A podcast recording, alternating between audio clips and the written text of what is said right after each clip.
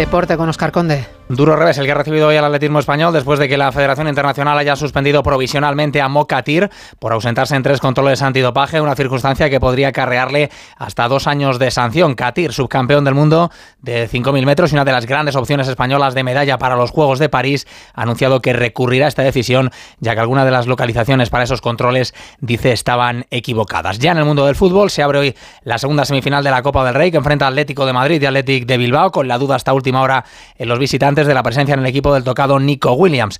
En el Atlético, tres bajas por lesión, las de Jiménez, Azpilicueta y Lemar. Una eliminatoria doble partido que afrontan así los técnicos Simeone y Valverde.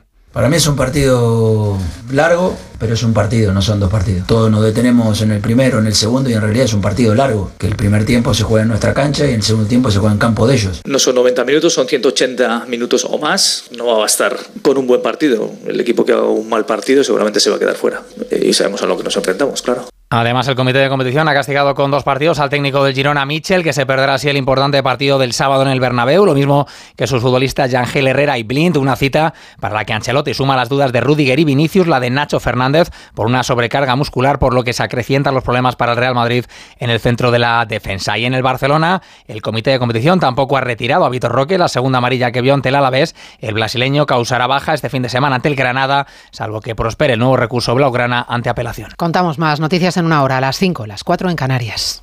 Ayuda